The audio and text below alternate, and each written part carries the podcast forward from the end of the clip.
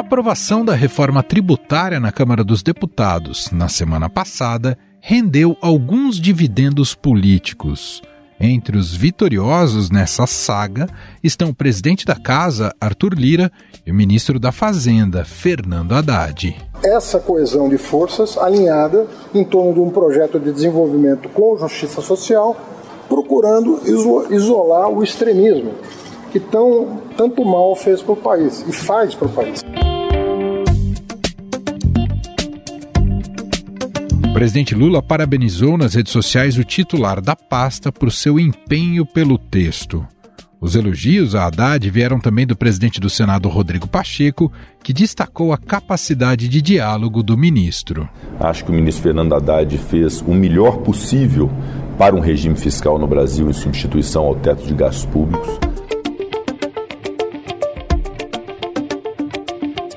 Ainda antes do recesso, a Câmara aprovou o projeto de lei que dá à União maior poder de decisão nos julgamentos do Conselho Administrativo Fiscal, que era um desejo do ministro Fernando Haddad.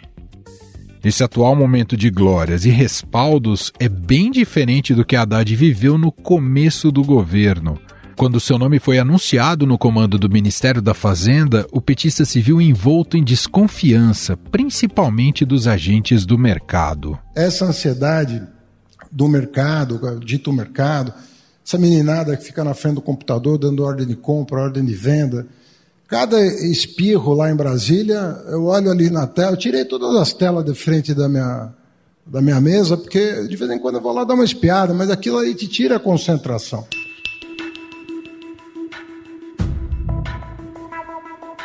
Além disso, teve que enfrentar resistências dentro do próprio governo.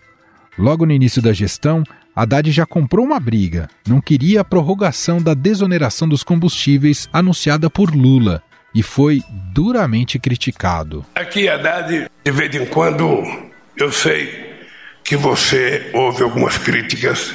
Certamente, em se tratando de economia, em se tratando de política tributária, a gente nunca vai ter 100% de, de, de solidariedade.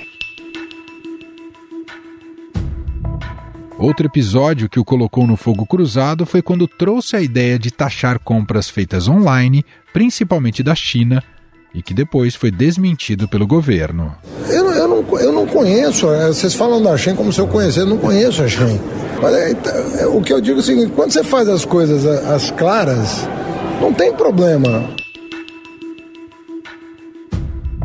O ponto de virada, no entanto, veio com o esperado anúncio da nova regra fiscal. Ali, o ministro parece ter ganho a confiança momentânea do mercado.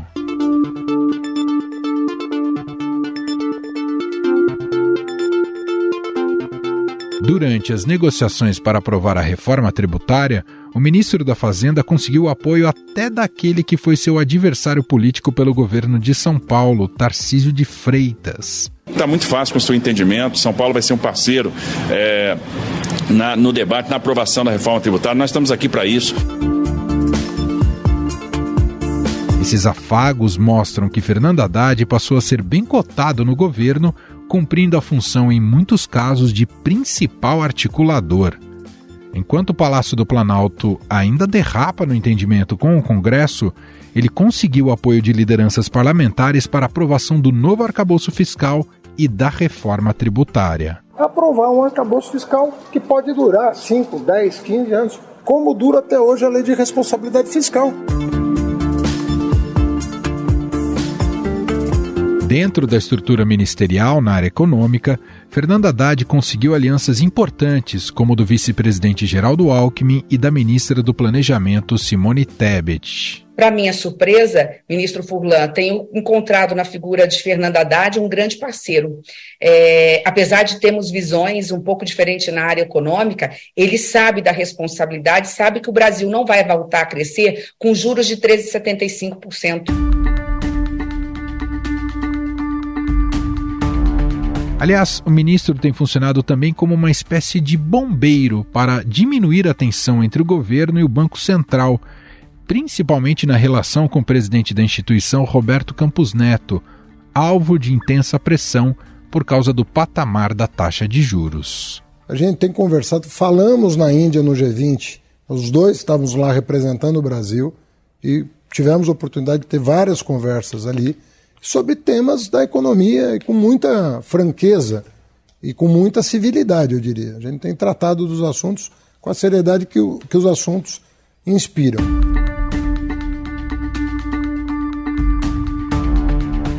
Quem vê a interlocução de Haddad com o Congresso hoje não lembra de como suas idas às casas legislativas eram tensas no início da gestão petista. Todo o respeito, eu acho que o seu conceito de limitação é bem diferente do meu. Completamente. O senhor acha o Bolsonaro uma pessoa pouco limitada. Eu acho que talvez seja a pessoa mais limitada que eu conheci em toda a minha vida.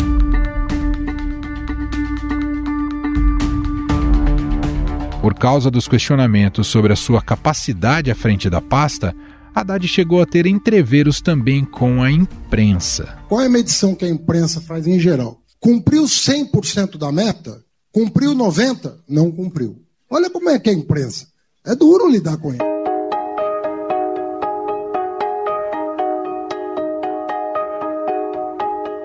Pesquisa Quest, feita entre 4 e 8 de maio, mostra como a sua avaliação melhorou no setor financeiro. A avaliação positiva de Haddad saltou de 10% em março para 26% em maio.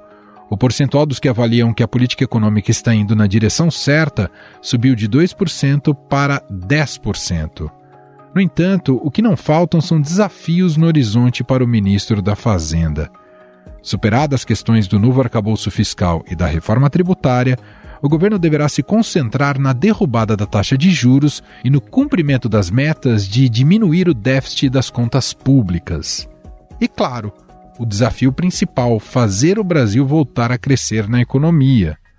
Vale lembrar que Haddad não foi alçado a este cargo somente pela sua proximidade com Lula, mas também porque o presidente vê no político paulista o seu sucessor natural para 2026. Eu não vou ter comportamento de candidato, primeiro porque eu não sei se você, segundo, porque eu não estou no Ministério da Fazenda para isso. Eu estou porque eu acredito no projeto do presidente Lula. Essa lua de mel com o Congresso e com o mercado deve permanecer? Quais são os próximos desafios de Haddad? Sobre o assunto, vamos conversar com a colunista de Economia do Estadão e da Rádio Dourado, Adriana Fernandes. Oi, Dri, seja bem-vinda, tudo bem? Oi, Emanuel, tudo bom? Tudo bom. Quero já começar captando de você sobre isso, Dri. É um Fernando Haddad que entra no governo muito sob desconfiança e passado esses seis meses com, um, com uma imagem muito mais valorizada, né? com, inclusive com duas metas importantes tendo passado aí no Congresso Nacional, ainda carece de outras votações, mas me refiro a arcabouço fiscal e reforma tributária. Queria te ouvir um pouco sobre como é que atuou Fernando Haddad nesses seis meses, se ele se revelou é, um hábil articulador político acima de tudo.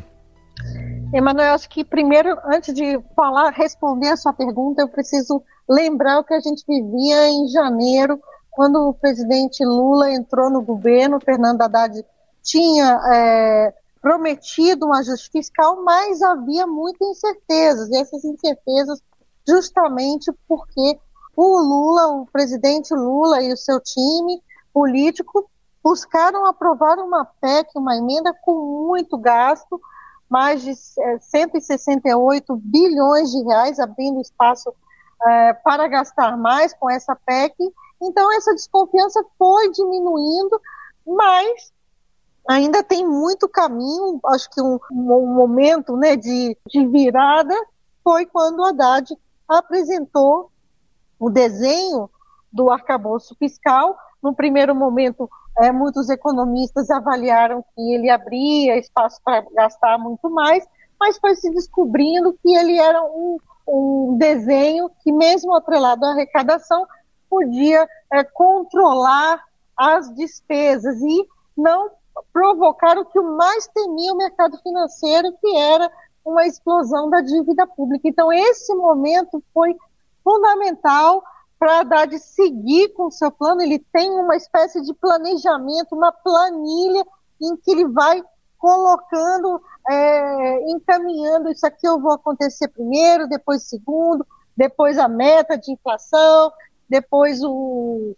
a escolha do novo diretor do Banco Central. Então ele vai seguindo esse planejamento e muitos acreditavam que ele não ia é, conseguir entregar. Então foi um pouco o que aconteceu agora é, na terça com a reforma tributária. Na terça-feira o clima era horrível aqui em Brasília.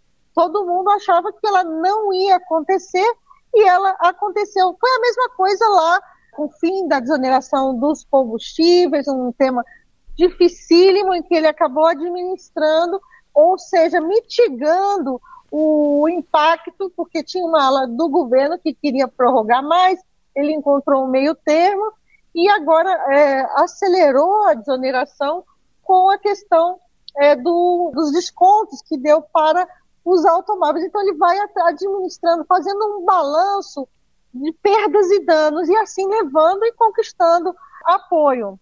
Exato. Esse, isso que você destaca é bastante importante, Dri, porque é um cargo e é um ministério que efetivamente é o ministério mais importante do governo e alvo das mais diferentes pressões. Eu queria te ouvir como é que ele conseguiu esse equilíbrio entre a pressão do PT, né, e aí uma pressão do PT que é uma pressão mais de uma visão de esquerda, a pressão do mercado, que a gente sabe muito bem quais as, uh, os objetivos que o mercado tem, uh, e também a pressão do Congresso Nacional e tendo lidar com o Arthur Lira. E aparentemente ele conseguiu se sair bem né, nessa, eh, nessa interlocução com essas frentes de pressão, né, Adri?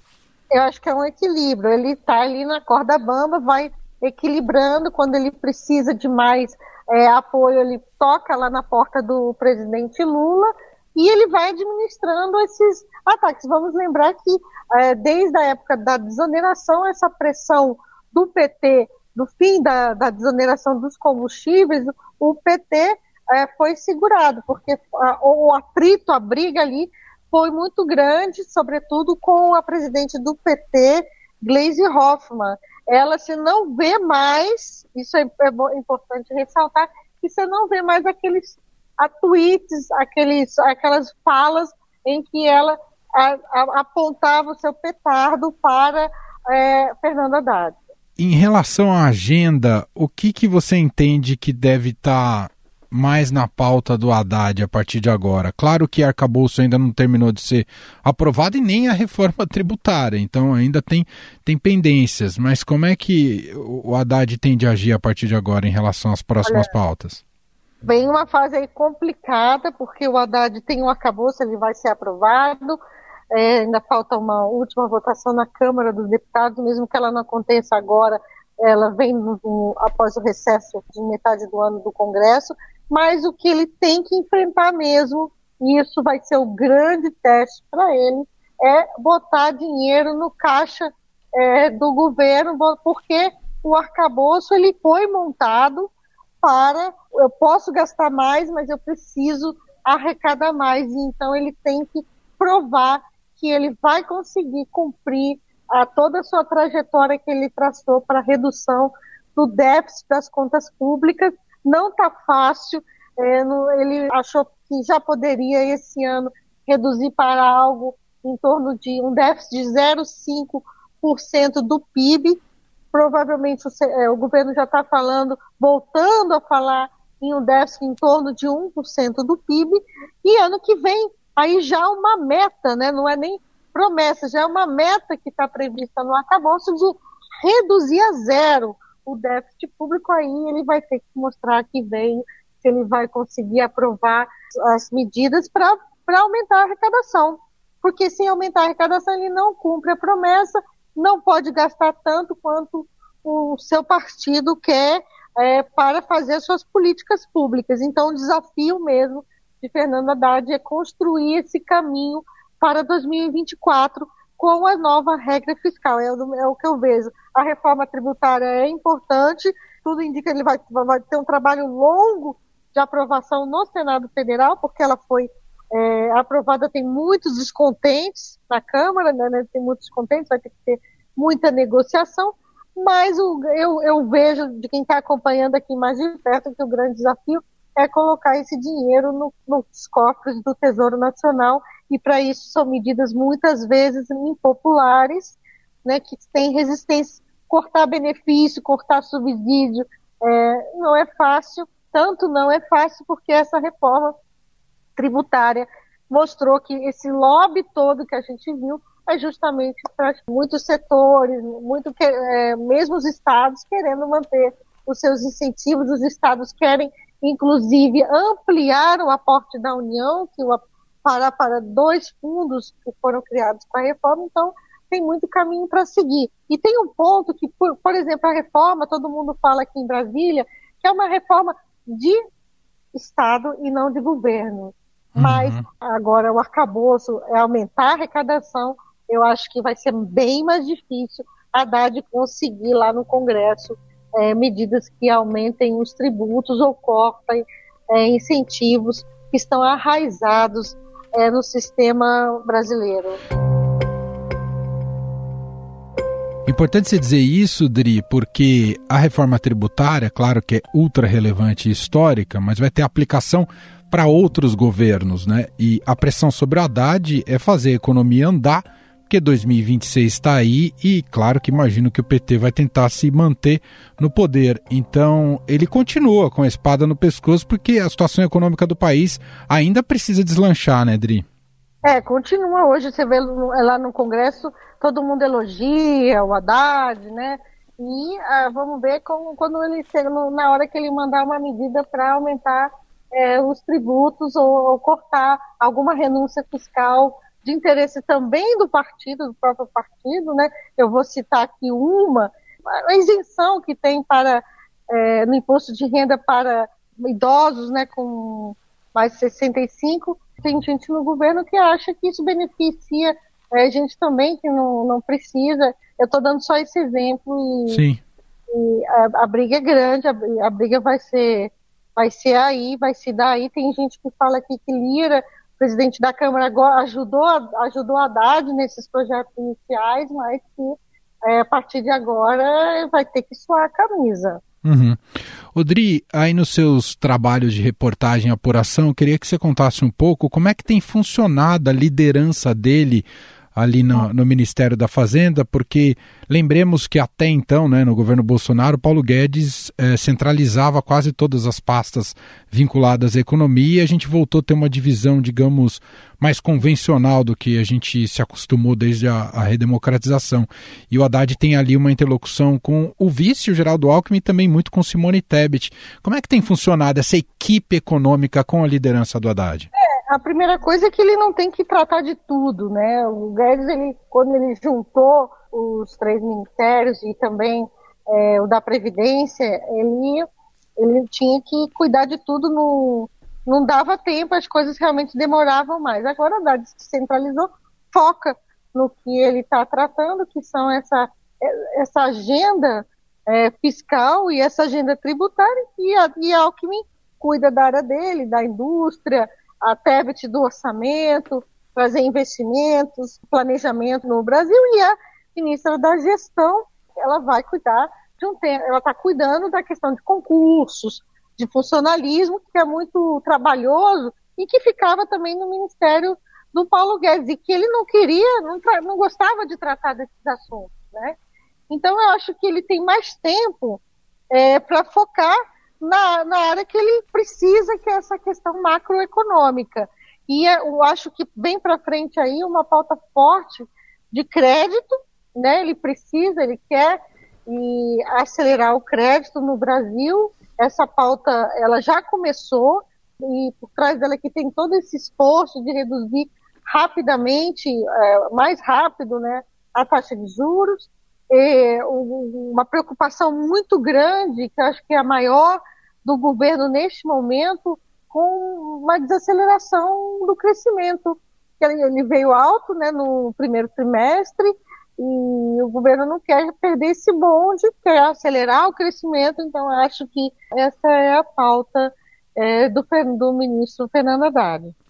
Só uma última pergunta, ainda nesse campo de liderança e interlocução, como é que é a relação dele com Roberto Campos Neto? A gente sabe o tamanho da pressão que o governo tem exercido sobre o presidente do Banco Central. É uma. Como é que é a relação entre eles e se eles. E se o Haddad, no final das contas, entende o papel que o Banco Central tem cumprido em relação a, a segurar a inflação no país? Dri. Olha, acho que é, não é bem entende. Eu acho que eles têm uma relação educada. Quando ele, ele coloca a questão dos juros, ele é mais, ele é mais ponderado, né? não, não usa termos como esse cidadão e tal, mas eles clara, claramente eles acham que o presidente do Banco Central, o Banco Central só deveria ter começado a reduzir os juros por questões técnicas. Há uma convicção no Ministério é, da Fazenda, e isso é que se discorda com o Banco Central, que já haveria espaço técnico para ter começado a redução dos juros. O BC acha que ainda precisava ancorar as expectativas de inflação e vem daí o embate. O tom é, dele é, é, não é agressivo, porque ele tem uma, ele tem uma relação, ele tem que ter, né, eles estão sentados juntos, eles sentam junto na, no Conselho Monetário Nacional, que é um órgão importantíssimo para a economia, né, com decisões importantíssimas, recentemente a decisão sobre a meta de inflação. Tem um ponto que é bom lembrar, né, tem todo esse ruído, mas a meta continuou a mesma, né, 3% tem muito ruído, esse, esse foi um ponto bem negativo e o, de alguma forma o, o Haddad ele tenta ficar aí se equilibrando nesse espaço de, de, de briga, né? Porque no governo tem, tem gente muito convicta de que é, Campos Neto trabalha contra o governo, porque ele veio do governo Bolsonaro, e obviamente isso acaba gerando intrigas e tal, e alimentando essa disputa que não deveria acontecer, porque se não tivesse tanto ruído, talvez as condições, a gente tivesse chegado aqui com condições muito mais favoráveis para a redução dos juros do que agora. Muito bem, essa é a colunista de economia do Estadão, da Rádio Dourado, Adriana Fernandes, gentilmente mais uma vez participando aqui do podcast, diretamente de Brasília. Obrigado, Dri. Até uma próxima. Obrigado, Emanuel. Sempre ó, maravilhoso conversar com você. Você deixa a gente confortável, vai falando muito. Não sei se falei muito, mas é muito bom estar sempre ao seu lado aí no podcast. Até o próximo.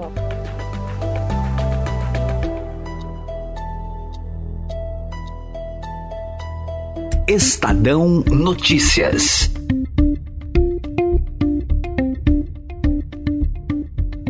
Este foi o Estadão Notícias de hoje, segunda-feira, 10 de julho de 2023. A apresentação foi minha, Emanuel Bonfim.